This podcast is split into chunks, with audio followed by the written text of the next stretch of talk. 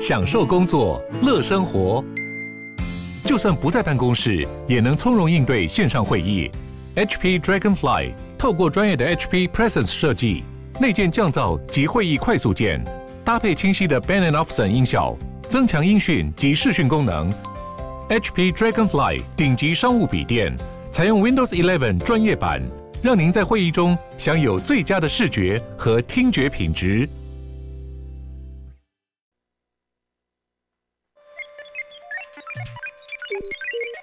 你在哪里？你在世界的哪里？台湾又在世界的哪里？男生看世界，带你掌握脉动，看清局势，找到相对位置，定位自己的坐标。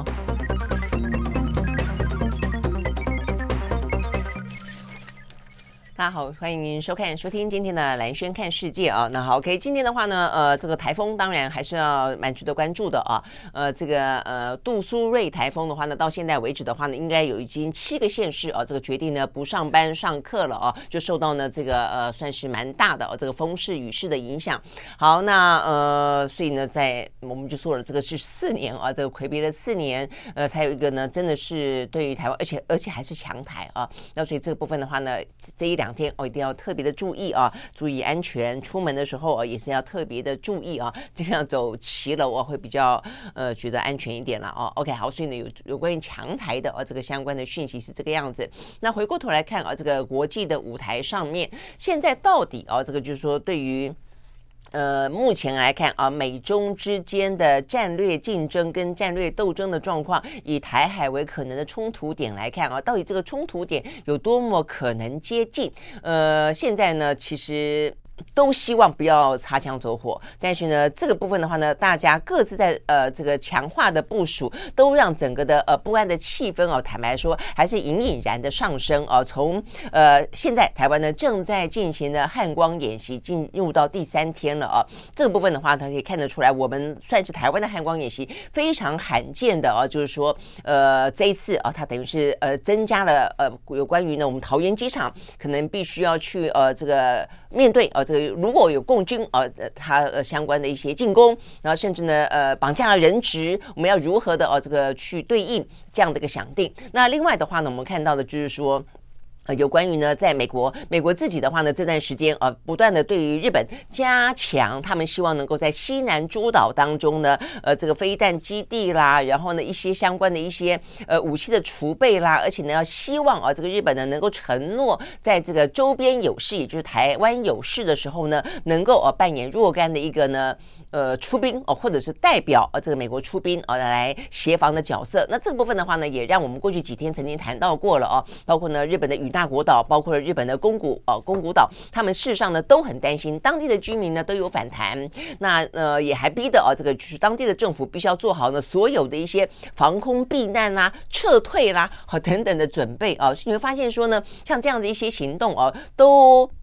不管说啊，这个尽可能的希望的是一个避战，但是呢，针对不断的不断的部署，其实也都加深了当地呃这些呢所谓的以美国为为主的啊这些呢盟邦单当中啊这个居民的反弹。那今天要讲的一个重点是，连美国自己都是好，所以呢这个最新消息呢是在美国的关岛啊。那我们知道，呃，一般所谓的啊这个在中国大陆这个地方，要我们的第一岛链啊，所以呢韩国、日本、台湾、菲律宾啊是这样的个第一一岛链。最近的话呢，这些一两年间被被呃美国哦，等于是非常的积极的主导啊，这个进行强化的部署。就强化的第一岛链，所以包括了我们刚刚讲到的台湾的北部的与与那国岛、日本的西南诸岛，以及台湾南部的菲律宾哦，他们也让出了七个呃这个相关的基地哦来供呃这个美军呢能够做一些相关的部署等等，呃这些呢都是在距离台湾大概一百多公里的啊这个位置，所以都很近，那也都是呢在预防万一战争的时候，或者至少是先部署，部署了以后呢就发挥了所谓的恫吓的效果哦，让你呢不至于哦引发战争，让中国呢不至于。轻举妄动，那这是第一岛链。那第二岛链的话呢，就到了这个关岛了哦。那今天要讲的是关岛。关岛的话呢，事实上呢，对于美国来说，显然的。他们也都呢在强化部署当中。那有关于关岛这个部分的话呢，事实上还不只是来自于呢我们讲到第一岛链的呃这个中国大陆部分的呃这些威胁，还包括了朝鲜半岛当中的北韩。因为北韩呢在过去这几天当中，呃一两个礼拜里面，很明显的哦，他们呢呃针对了一些呢相关的短中长程的呃这个呃弹道飞弹的发射。那尤其呢当当中呢长程的弹道飞弹的话呢，锁定的就是美国，告诉你说呢，我可能不只是呃这个呃落。在日本海的飞弹而已哦，我事实上要打的话呢，可以打到你美国本土，那更不用说呢这个关岛了哦。好，所以呢这些部分的话呢，因为美国跟南韩之间的相关的核动力潜舰的一些承诺哦，因此呢哈呢，北韩在这过去的这段时间当中，非常的呃针对性的表达了他们的一些呃不满啊，而且那种行动呢，甚至呢又再次提出来可能的核威吓哦。好，所以呢针对这个部分的话呢，事实上呢，美国在关岛算有强化相。关的部署，那这个最新的消息是说呢，美国的国防部计划呢投注哦，更多的是新台币四百七十三亿。元在关岛呢，打造一个三百六十度的全方位的防空飞弹防御设施。它目前为止的话，已经有所谓的基本的萨德飞弹啊，这个防御体系了。但是呢，目前看起来的话呢，显然的，他们认为呢，要因应啊，这个关岛作为第二岛链的核心，呃，面对可能来自于北韩、可能来自于中国这样的个双重的威胁哦，所以呢，原本的还不够，还要再更加强。所以呢，他们呢，在今年的一月份哦，说呢，跟美国的洛德洛克。西德马丁公司呢达成了协约，呃，要开发哦更多的飞弹防御系统，计划在二零二七年完成。那目前的话呢，各个地方哦，这个正在提出一些。呃，相关的呃、这个部署的一些方案了哦，那所以中间会有二十个潜在的位置哦，打算呢要去选择一些地方来新建啊、这个在二零二七年想要完成的更新型的、更全方位的呢飞弹防御系统。那所有的纷争也就是因为这样而开始哦。那目前看起来的话呢，第一个，因为它这个可能的设置地点当中涵盖了若干呃关岛当中的哦他们的一些原住民居住的地方。那这个关岛当地的话呢，很多的原住民族是查穆洛人啊，那他们呢居住的地方其实。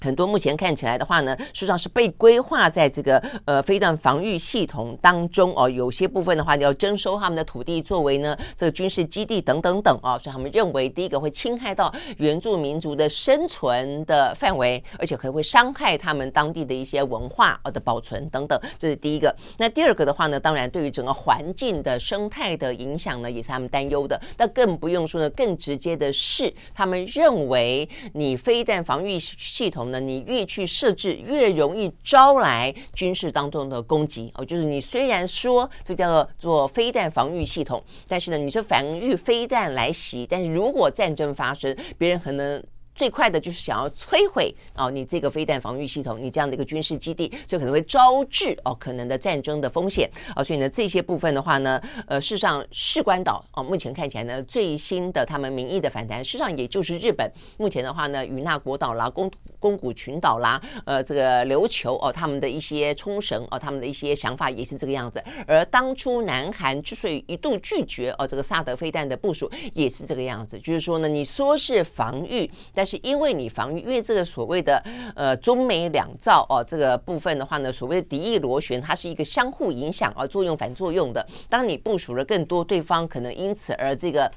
防御心更多，或者甚至会决定啊，这个在你还没有完完全全部署完备之前，先展开攻击都有。哦，所以它可能是一个非常好的一个恫吓，让你对方不敢动武，因为我们的呃准备的这么的呃完备。但也有可能呃在战争不得已哦，或者说擦枪走火真的发生的时候呢，反而因为呢相关的一些部署哦，呃招来更多的攻击。那我想这个部分的话就是。战争最吊诡啊，也最难预判，那也就是这样子的一个呃所谓的飞弹基地的设置啊，那呃目前看起来呢，引发最多的一些争执跟反弹的原因啊，所以从南韩到日本，其实菲律宾也有啊，那所以到现在连关岛自己，美国他们自己呢，呃算是主导了所有的这样的一个。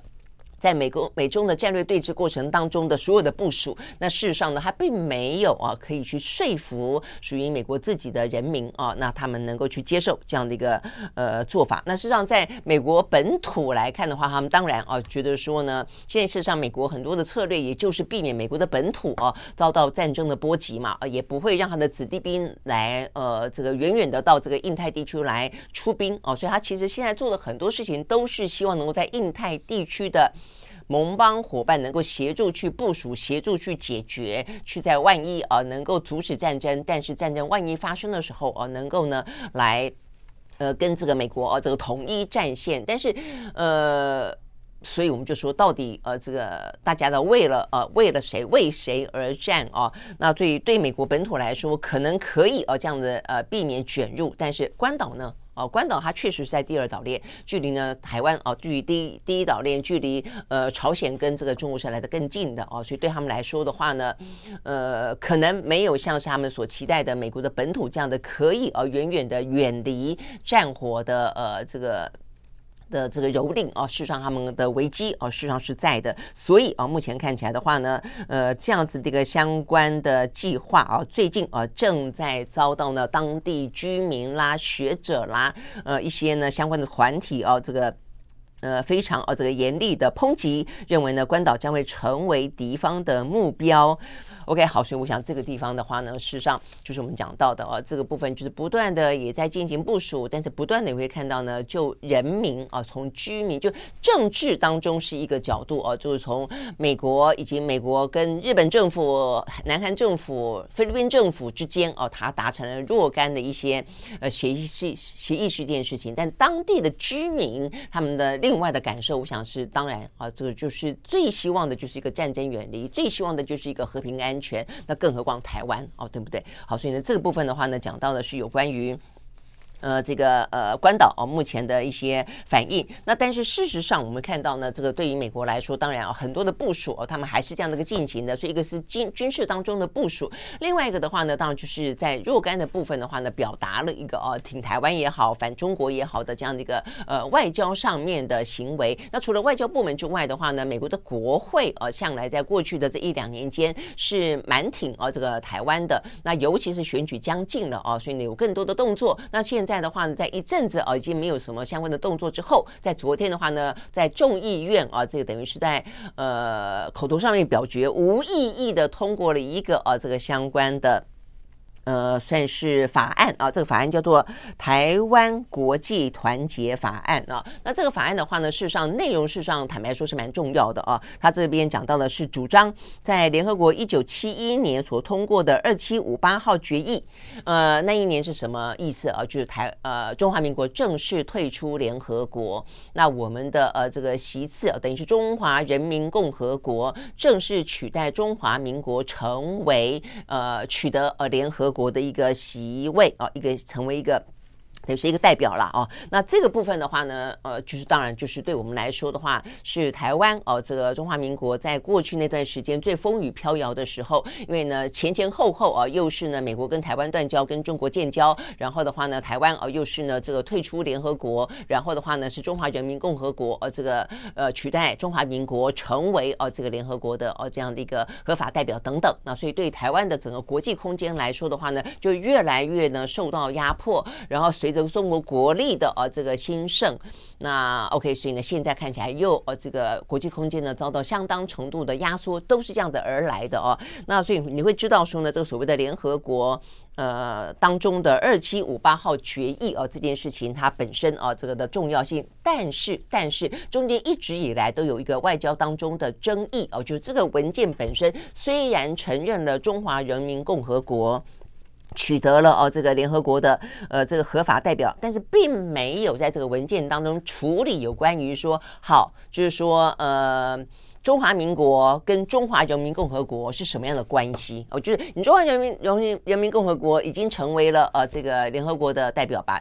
中华民国踢出去了。但是接下来呢，对于呃中国大陆来说，他们声称哦这个台湾是哦这个中华人民共和国的一省。哦，但是的话呢，在联合国的那一份文件当中，并没有处理有关于中华人民共和国跟我们中华民国之间的关系，大概是这个意思啊。所以这个部分的弹性跟模糊空间的话呢，一直是呢，在这个嗯，算是国际政治当中，在这个国际的外交文件当中，对我们来说哦，是觉得这个模糊是有利于我们的，是未来可能可以争取的部分。呃，所以对我们来说，我们当然可以说，我们是一个主权独立的国家啊，不管你中华人民共和国呃承不承认啊，但至少联合国的文件并没有因为接纳了你成为合法代表，因此否定了中华民国哦。这个部分的话呢，是一个呃悬而未决的，是一个模糊的一个样态哦。那这个部分的话呢，就在这一次。这一次呢，呃，美国的众议院啊，他们表决通过的这个台湾国际团结法案当中，再次被确认啊，他们重申啊，这个等于说法案内容重申，呃，在这样的一个二七五八号的决议当中，并未处理台湾跟台湾人民在联合国或任何相关组织的代表权的问题啊，也没有呢在中华人民共和国跟台湾关系上面采取立场，也就是说联合国没有采取立场，那美国也向来说还没有采取立场啊，那。OK，所以呢，这个部分呢，就进一步强调说呢，美国方面反对啊，这个任何在没有台湾人民同意的状况底下，试图改弯台改变台湾地位的倡议。OK，好，所以呢，这个部分的话呢，呃，等于是在美国的国会当中，对于台湾啊这方面的一个国际当中的空间，是一个呢很大的呃鼓舞啦，就是说你的模糊，反而对我们来说哈，就是一个可能性嘛，啊。呃，但是我觉得这个部分就是说，呃，要讲的就是国际政治就是很复杂、很微妙的地方在这里哦。那你说，呃，所以代表的是我们呃这个中华人民共和国跟中华民国一边一国吗？呃，就像是蔡英文哦，他所说的四个坚持当中的就是互不隶属吗？又没有哦，就说美国跟联合国，他顶多能够做到的是说，我没有去确认，呃，我没有去真正定义。中华人民共和国跟台湾的关系，就是台湾是属于中华人民共和国这件事情是他说的哦，但我们并没有同意。哦，但是我们是不是同意台湾说的？呃，我们是两个国家，呃，我也没同意哦，所以呢，就变成这样的一个，呃，有不同的哈、这个层次哦，所以你如果要就一个政治光谱来看的话呢，呃，两个国家哦，我们当然自己认定是一个主权独立的国家，但在国际的文件、国际的认知当中，要要走到哦，他们公开承认，而且是一个法定的呃国际法的一个定位的话呢，这个部分事实上呢，他们还还没有到这一部分哦，所以不管是蔡英文所说的，不管是赖。赖清德说他沉寂了蔡英文所说所说的四项坚持，事实上这件事情，呃，是不被啊这个美国跟联合国 所认可的。但是呢，就中国中华人民用人民共和国所说的，呃，我们是属于他的一部分，这件事情，呃，联合国的文件啊，以及美国也不认可。哦，那所以呢，对美国来说，他们曾经有有过一段，就是说他们最近不断的要呃重申的哦，这个就是美国要求要重申的话，就是所谓的一中政策嘛，哦，那这个一中政策的话，也就是所谓的呃中华人民共和国是国际当中的唯一的一个合法代表，然后的话呢，但是后面一句话是台湾是中国的一部分啊，那在针对承认。啊，这个中华人民共和国是唯一的代表的时候，美国的官方用词是 recognize 啊，但是呢，在作为台湾市啊或者中华民国市呃这个呃这个中华人民共和国的一部分啊，就他们自己来说，当时台湾啊，台湾是中华人民共和国的一部分。这个部分的话呢，其实呃美国的用词正式的外交用词是 not acknowledge acknowledge 啊，是不是等于认知而已？我没有接受啊，not accept。只是 acknowledge 哦，所以这个是一个非常呃细腻的、专业的，而且比较是一个呃蜘蛛啊，这个就是逐字逐句啊，要去推敲而严格定义的啊，这样的一个。内容了哦，那但是也因为要知道这个内容，你你才会知道说呢，呃，今天美国的众议院啊，它为什么会通过这样的一个法案，而这个法案本身它的政治意涵有多大啊？好，所以呢，这个部分的话呢，当然啊，这个部分对我们来说的话呢，意义是颇大的哦。但是这个意义颇大，你只能说在一个形式上啊，等于是美国他们呢，因为在他们即将要到来的美国的总统大选当中，有关于反中这件事情的话呢，呃，不断的呃，目前看起来的话呢，也就是呃，在进。争当中，谁反的比较厉害啊？那所以呢，对他们来说的话呢，因为目前众议院是共和党稍微的领先哦，这个些微席次的领先主导哦，所以对他们来说的话呢，可能要去强化啊他们反中的力道。但我们要讲到的，为什么是形式上呢？因为啊，因为这样的法案要通过，对美国来说，呃，你众议院要过半数，你参议院要三分之二哦，所以坦白说，这个案子呢，注定不会通过。哦，那 OK，所以呢，接下来参议院的话呢，何况参议院是民主党多数啊，所以这部分的话呢，要通过的可能性就成为正式的，呃，美国的官方文件啊，这个在国际的外交当中呢，呃，等于是扭转啊，在过去这段时间，呃，等于是去对抗啊，这个中国大陆的那个主旋律那个调子啊，事实上呢，呃，美国并。不至于做到这一步了啊！我想这也是台湾必须要去心知肚明的哦。就是说，当你去听到美国不断的去重申呃一中政策的时候，你就会知道说，对他们来说，跟中国之间绝对有一个斗而不破的这样的一个默契跟呃状态。那但是呢，在相当程度当中，呃，对台湾来说，在价值上面，他们当然还是支持台湾。那尤其在他们整个的斗争的过程当中，也需要利用台湾哦。所以呢，呃。对于台湾的若干的支持，呃，在没有刺激、过度刺激到中国大陆的状态底下，我相信美国事实上是会做、会说。尤其呢，在这个接下来总统大选当中哦，但是对台湾来说的话呢，就要清楚知道说它的一些形式上的意义跟实质上的意义有差别多大了哦。好，所以呢，我们只能这样讲哦。这个昨天呢，美国的众议院通过了这个呢主张哦，说主张呢，联合国的二七五八号决议文，呃，并没有处理到。跟台湾的关系，跟台湾人民的关系这件事情，呃，这个空间啊、呃，模糊的空间是在那个地方的哦，所以这部分我们当然是予以呃，算是感谢吧，哦，但是呢，也就是仅仅止于此哦，因为它也不会哦，正式的成为一个。美国的官方官方文件了啊，所以对对台湾来说的话，你真要如果要当真啊，以为说哦，我们从此呢就可以这个往继续顶着头盔往前冲，然后呢冲冲冲冲到赖清德说可以冲进白宫，然后的话呢，呃，这个嗯，台海两岸一边一国。呃，我们可以这样的自我的主张跟认知哦，但你要国际之间啊、尤其呢，即便是我们的呃认为的好朋友美国要这样子同意成为一个法法定的地位啊、我觉得这个距离是非常遥远的。OK，好，那这个部分的话呢，是呃美国在总统大选即将到来的时候，呃、这个动作其实也还蛮多的哦。我相信接下来呃以台湾为话题或者以台湾为筹码，然后的话呢，呃以反中呃为这个呃。目标哦，这个相关的一些呃话题哦，跟一些呃这个共和跟民主两党之间的拉锯啊，跟这个战火应该还会越来越多。OK，好，那既然讲到这个的话呢，就顺道讲到说呢，现在共和党跟民主党之间又多了一个战火，就我们昨天特别提到的，就是弹劾拜登。呃，好，所以这个事情的话，今天看起来显然的哦，是在美国是受到高度的关注的啊。那这个他们的一些。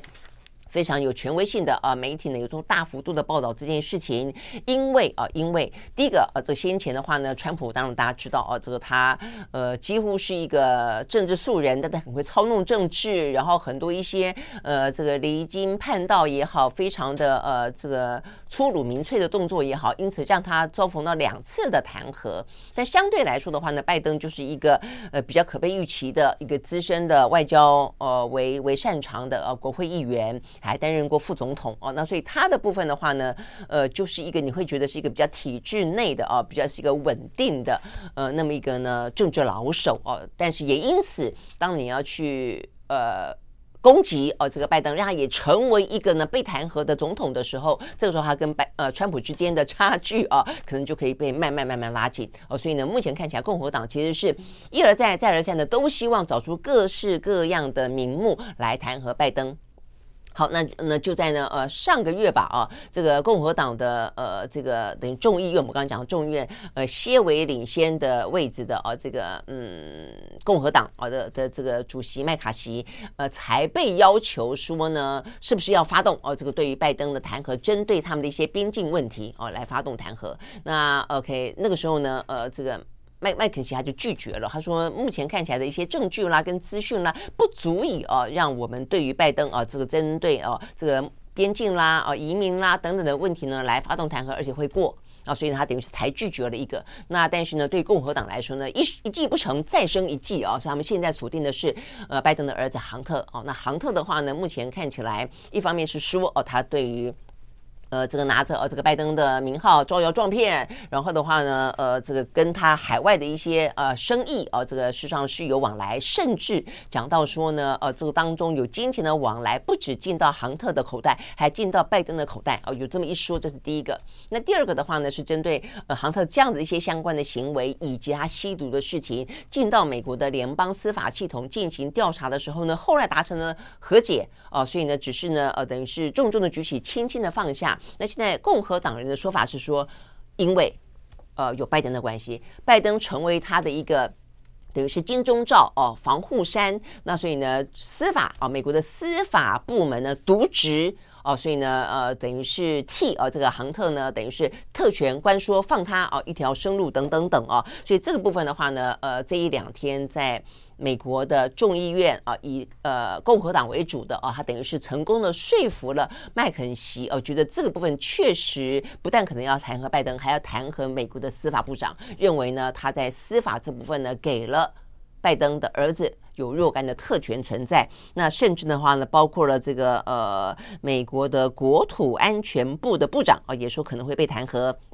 好，那这个部分的话呢，呃，是啊，这个呃，麦肯锡在昨天接受媒体访问的时候，等于是松口啊。不过比较值得注意的地方在于说呢，他并不是正式宣布弹劾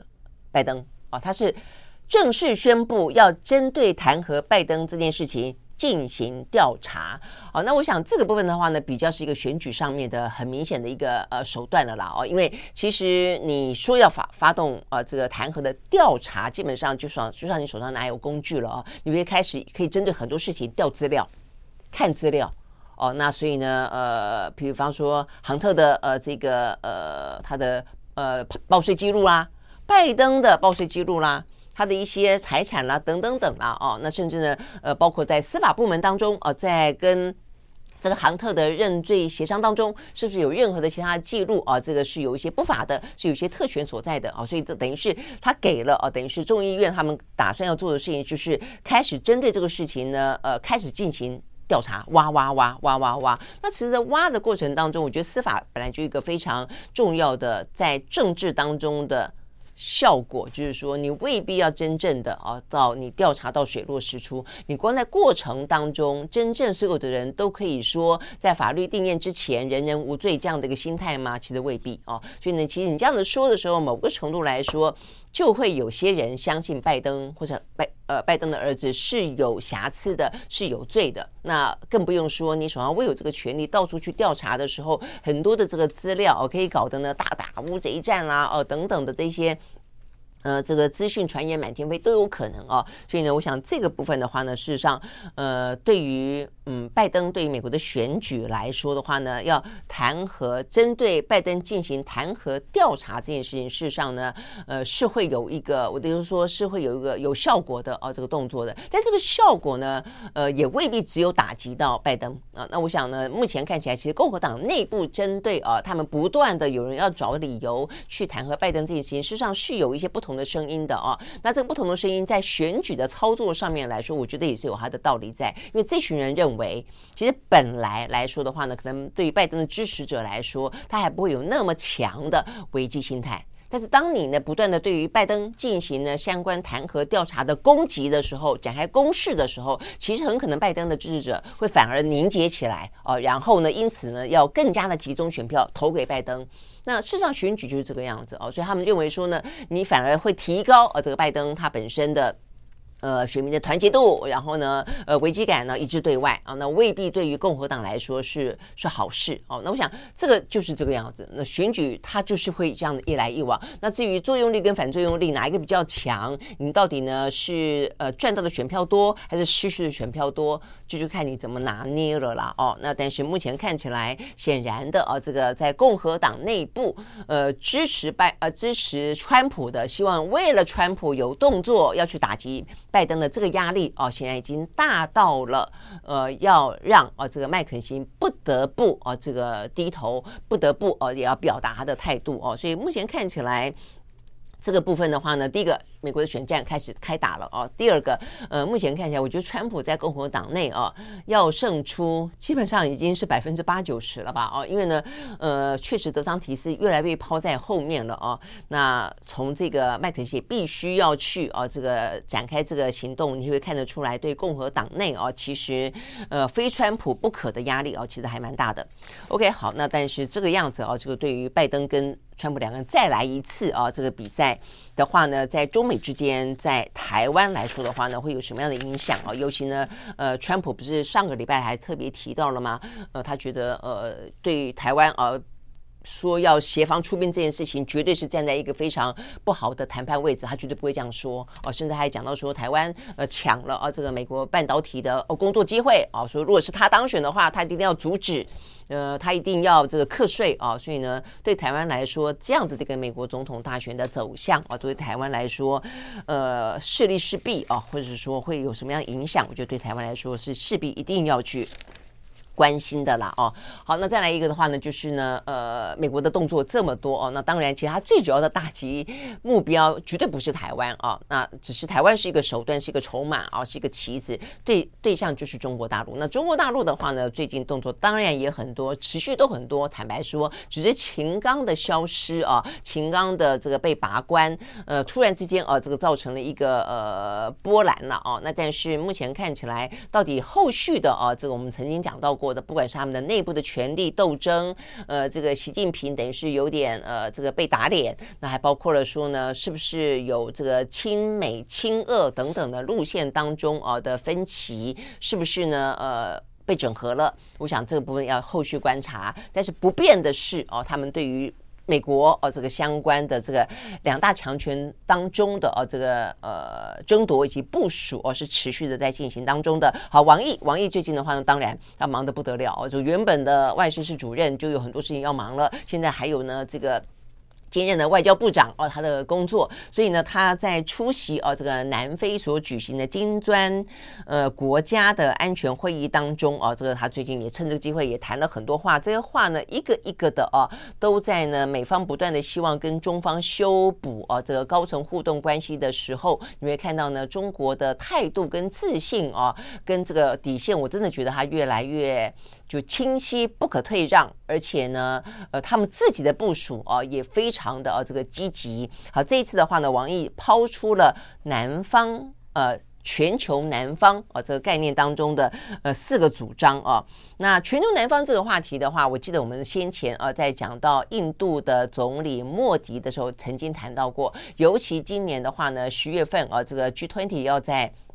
印度举行啊，那事实上莫迪他已经先预预告了，就是他希望哦，看起来他的动作很多了啊，呃，他不但不是也去美国了吗？哦，那事实上跟中国大陆的话呢，也没有完完全全哦，这个斩断关系。你会看得出来啊，这个以不结盟为主的印度，虽然现在转而比较倾向于美国，但是并没有要跟中国完全脱钩，他想要让自己成为全球南方的。领头羊，他的一个代表啊，那这个全球南方是是什么概念呢？大概来讲，简单说，以前就是呃以西方啊、这个世界为主，西方东方。但是事实上就，就、呃、这个半球来看的话呢，有南半球、北半球啊。那它这个所谓的南啊，这个全球南方的概念，就比较是把一些呢非欧美的先进的国家，把亚洲啦、非洲啦。拉美啦，这些比较是开发中的国家呢，绑在一起哦。那这些国家的话呢，多达八十几个国家。那这个部分的话呢，比较微妙的，当然就是说，印度也想要扮演呢这个全球南方的领头。中国在这一。这一两天，王毅啊，这个释出来的讯息，他也要扮演一个非常非常重要的角色啊。所以我想，这个里头呢，未来中印之间难免的本来就有竞争关系，本来就有国土关系哦。那现在看起来的话呢，又更加的微妙。但不论如何，至少至少在中印啊这个同时倡议哦所谓的南方呃全球南方的同时，他面对的呢就是一个呢呃。所谓的旧强权哦，就是美国，或者说呢，一直以来，呃，定义着去呃诠释着全球秩序的欧美国家，大概是这个概念啊。所以我们看到呢，这个王毅他怎么说的啊？王毅的话呢，他就特别强调啊，他就说呢，呃，中国是全球南方的当然成员啊，那呃也也强调啊，这个独立自主是全球南方的政治底色，发展振兴是全球南方的历史使命，公道正义是全球南方的共同主张啊，所以他不断的把这个全球南南方啊，试图去灌注更多的一些内容了啊，这个内容的话，基本上来说就很符合他要跟呃这个美国。呃，分庭抗礼的这个内容，哦，就把它灌到了这个呃全球南方的里面去哦。那这个部分的话呢，呃，他也特别强调哦，说这个全球南方的思想主张是要消除冲突。呃，共建和平，重振活力，共促发展，开放包容，共谋进步，团结一致呢，共商合作哦。好，那所以呢，这个部分的话呢，原本啊，就就这个全球南方来说，比较着重的应该还是一个比较经济的，哦，或是一个比较呃发展的层面了啊。但是呃，在这个嗯王毅的口中，他加进了更多的一些安全哦，那这个更多的权力关系，我想这个部分的话呢。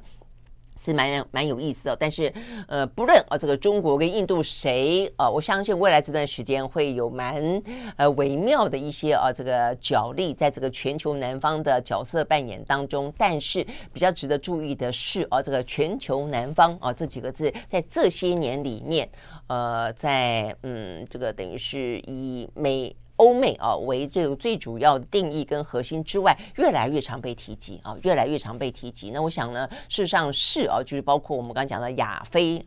拉哦，他们呢也一直就是说，长期都在呃这个美国的呃这个主导跟划定的呃这个游戏规则当中，实际上都有很多的一些不满也好，或者说希望能够找到自己的一些呢呃国家利益跟跟战略的定位也好。那我想这个部分的话呢，就是团结是力量，我说他们就是看起来会有一个。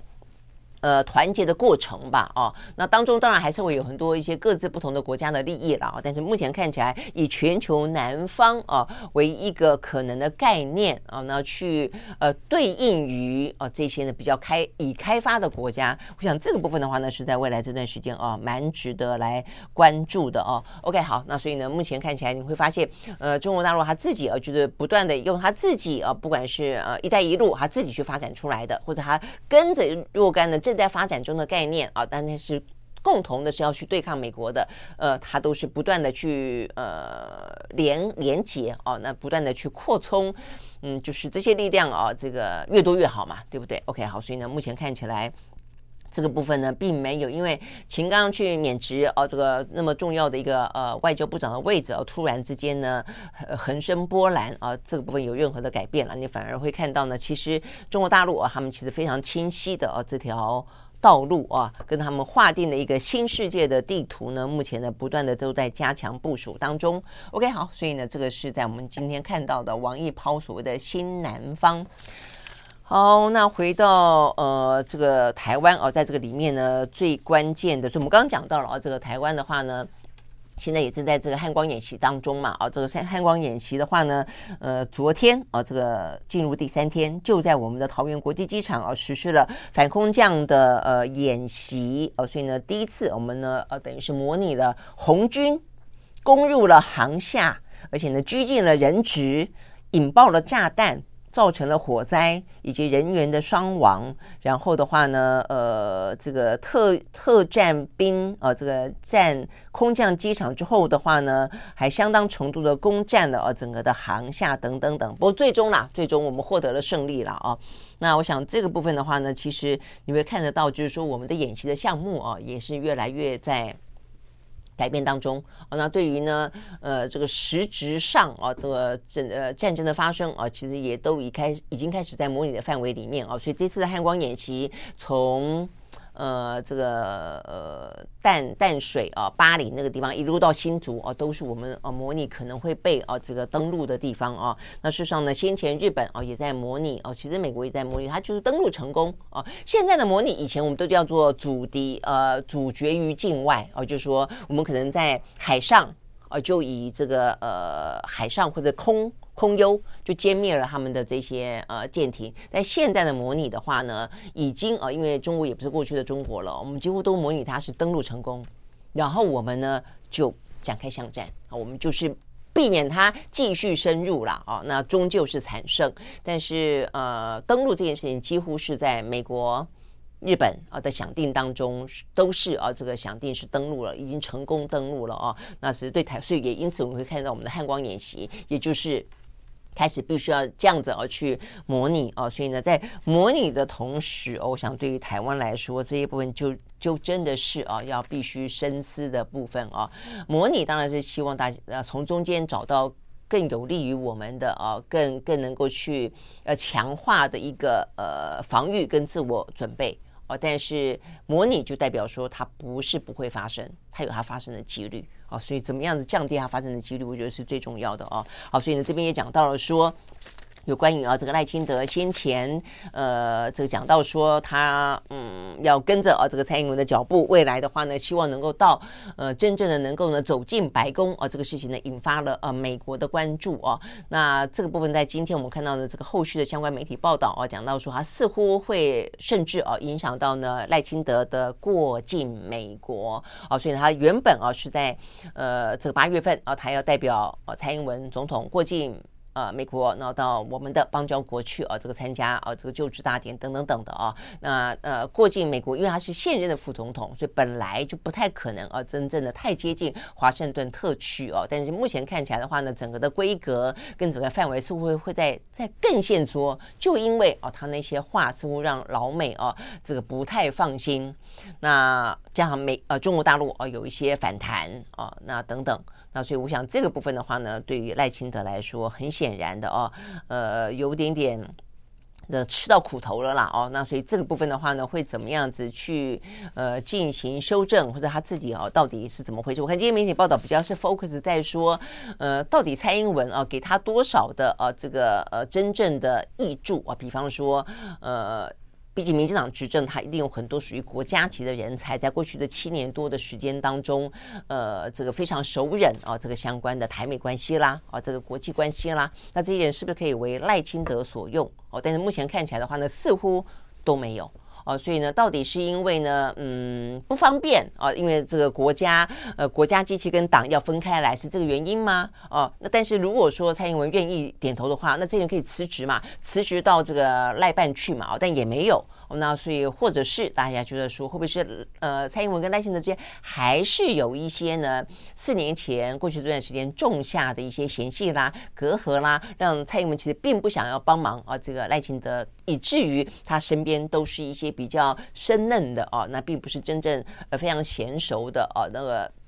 有经验的这些人，也因此才会让啊这个赖清德最近这段时间似乎呢在对美关系当中，在台美的啊这个等等的比较敏感的议题当中频频失分，大概是这个意思了啊。那我想这是民进党的问题，因为现在每一个政党都有每一个政党自己呃内部的问题啊。国民党有国民党自己本身呃这个侯友谊终于被呃确认啊这个征召了。但是呢，呃，就是等于是经历过了换侯的风波，是不是因此呢，民调就可以上来了？那我想这个部分是国民党的问题。但对于民进党的问题在于说，赖清德就是因为这段时间在野的势力的分裂哦，所以他看起来似乎哦，如果这个局面不变，他就是注定被保送。那所以我觉得他某个程度的策略就是几乎他也不动。哦，他也不说话，可能不说话就不犯错吧？哦，呃，所以呢，他也很少提出什么样子的一些政见啊。比方说，照理来说，他已经是目前呢，呃，最大的领先组了。他已经目前看起来以百分之三十几啊，虽然其实坦白讲并不高哦，但是已经是里头最高的了哦。他应该可以非常的有余裕的啊，呃，非常稳定的提出一个又一个、一个又一个的治国方略，不是吗？但你听到了吗？你看到了吗？没有，没有啊！所以我真的觉得台湾的选举最糟的状况就是这个样子，就是说国在野党呢也不成才，然后民进党也因此呢他就觉得说我可以躺着哦，可能就当选，我反而要避免啊犯错，呃横生意外啊，所以他就什么东西都不做，那台湾就这样稀里糊涂的啊，之后就选完了总统大选。那呃目前看起来有点像这个样子了啊，所以但但是对赖清德来说，你也不能够真的什么都不说嘛啊，但是对他来说也好不容易说了一些话。呃，就出问题了，所以还真担心他以后就都不说了啊。那所以他这个呃，入白宫，我觉得入白宫这个事情其实并跟我们所谓的治国方略哦，其实我们真正期待我们的总统候选人们啊说的事情，未必是这个意识形态当中的高来高去，什么统啊、独啊、啊进白宫。我尤其反对什么呃，是什么白宫跟中南海之之之选择。我们选我们的总统，我们我们没有要选，我们没有要选进白宫还是进中南海。我觉得不要这样子去。去矮化我们自己的总统大选的重要性了啊！我真的觉得他应该要谈的是我们各式各样的，不管是少子化啦、高龄化啦、呃房屋啦、薪水啦、台湾的发展啦、半导体啦、产业啦、经济啦，哦，这些东西太多太多可以谈的，能源啦等等等啊，那反倒是。不需要你再去谈这些呃意识形态的东西啊，但是赖清德的话呢，就是该谈的不谈，不该谈的呢，他就多谈了一些啊，在宜兰那一场，也因此的话呢，到现在为止呢，余波荡漾。好，那所以呢，到底呢，美国会给他什么样子的一个？呃，接待的规格啊，我想呢，最近应该是呃赖清德非常非常关注的啊，也是呢，萧美琴人在美国呢可能会非常忙碌的地方啊，就尽可能的呢，呃，希望降低哦、他当初这些话让美国对他的疑虑啊，能够呢，呃，这个呃安全过关了啊，尤其是呢，我觉得显然的啊，这个氛围确实是呃有点蹊跷哦，所以你会注意到说呢，呃。不但是侯友宜本来就说要先去日本，再去美国，郭台铭也说他要再去一次，柯文哲也说他要再去一次，所以呢，代表的是他们都闻到了啊，这个美国在对台，尤其对民进党这件事情中间啊，对于赖清应该是真的有些事情呃在变化当中，而且呢，相当程度的不信任在扩大当中啊，所以呢，对于其他的竞争者来说，正是机会。再去呢，多下点功夫，多拉点关系啊，多去呃赢得呢这个美国老大哥哦的这个信任跟保证吧啊。我想这个部分的话呢，事实上是我们在看啊，目前的总统大选当中，呃，蛮有意思的啊啊，只是说我觉得他一直就是，当然是。国际现实当中，我们无法去挣脱的美国跟中国对台湾的影响啊，但真正的对于台湾老百姓来说，好不容易等到四年一次的选举哦，我们真的要听的事情还有还还有好多好多啊，这些总统候选人都没说。OK，我想这可能是来的更重要的。OK，好，所以呢，这些部分是有关于今天啊比较重要的一些相关的国际的讯息。那最后呢，呃，讲一个，就昨天呃，这个美国的联准会宣布了哦，它一样升息一码。那呃。这个目前鲍尔啊，他不愿意承诺说今年是不是就不再升息了，他只说呢，今年不会降息。那是不是明年会降息呢？呃，他说有些官员有这样子的建议啊，所以这么听起来保持了一个弹性啊。但是呢，就今年的话呢，呃，七月份这一次呢，会是最后一次升息吗？还是呢，还会有一次？哦，那我想这个部分是大家比较关心的了啊。但是呢，就整体来看的话呢，你会知道，呃，美国的通膨是有啊稍微的下降，从原本最高的一度呢百分。之九点一下到下降到现在百分之三点多，但是核心通膨还是四点多，还是相对高哦。所以的话呢，这是为什么呃鲍尔不敢放松的呃蛮主要的原因了哦。那再来一个的话呢，是大家蛮可以啊这个呃关注一下的哦，就是嗯。有关于 AI 呃，在今年的话呢，呃，算是 AI 应用元年嘛，或者 AI 爆发元年啊，那大家都都在不断的呃，要去试着去评估，然后怎么样可以做出一些人机之中的呃协作，让企业也好，个人也好，组织也好，国家也好，发挥更大的一些呃能量啊。但是同时之间呢，也必须要去思考的就是说呢，它可能会怎么样子的呃取代工作，还是会有啊，所以。呢，呃，要去开创更多的可能性，对每一个个人来说了啊。我们现在引用的这个数字呢，是来自于呢全球啊，这就 consultant 来说，这个咨询顾问公司呢最大的龙头啊是麦肯锡啊。麦肯锡的话呢，在昨天公布了报告，他说人工智慧，不过他是锁定在美国经济啊，他说呢人工智慧很可能会取代美国经济接近三分之一的工作时间。呃，所以啊，他还没有用数量啊，我觉得可能数量会让更多人紧张吧。代表是三分之一的人会失业啊，他只他只说他会呃取代掉，让你节省三分之一的时间，但这个时间里面换算成多少人力，我觉得大家可能自己要心里面有点估算啊。那他说，呃，在二零三零年底，他们认为。有一千两百万个工人需要换工作。二零三零年就是七年后啊，呃，有一千两百万个人，呃，他不会讲，他不讲说没有工作，他说你必须要换工作啊，但是你要换什么工作？呃，自己有没有能力换工作？我想这些事情都是啊，在今年我们碰到这个 AI 大爆发的呃元年啊，这个要去思考的问题。OK，好，所以呢，这是在今天比较重要的相关新闻提供给大家，明天同一时间再会，拜拜。